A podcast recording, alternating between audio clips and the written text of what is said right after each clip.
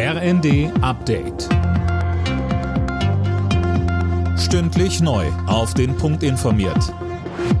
Ich bin Anna Löwer. Guten Morgen.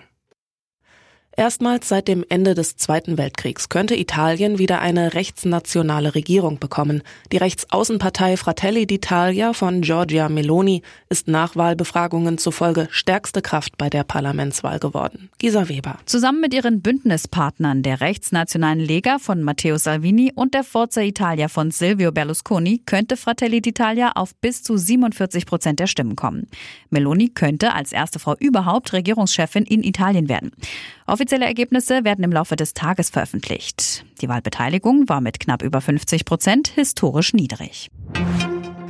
Noch in diesem Jahr kommt eine erste Lieferung Flüssiggas aus den Vereinigten Arabischen Emiraten am neuen LNG-Terminal in Brunsbüttel an. Der Deal des Energiekonzerns RWE ist am Rande des Besuchs von Kanzler Scholz in Abu Dhabi bekannt gegeben worden. SPD-Chefin Saskia Esken rechnet noch in dieser Woche mit einem Aus für die umstrittene Gasumlage. Das hat sie am Abend im ersten gesagt. Die Zweifel an der Umlage haben in der Koalition zuletzt immer weiter zugenommen. Außerdem hält Esken eine Verstaatlichung der Energieversorger für sinnvoll. Die Energieversorgung ist eine originäre Pflicht des Staates. Das können wir nicht alleine dem Markt überlassen. Und da der Markt jetzt gerade im Moment gar nicht mehr funktioniert, sind natürlich staatliche Eingriffe notwendig.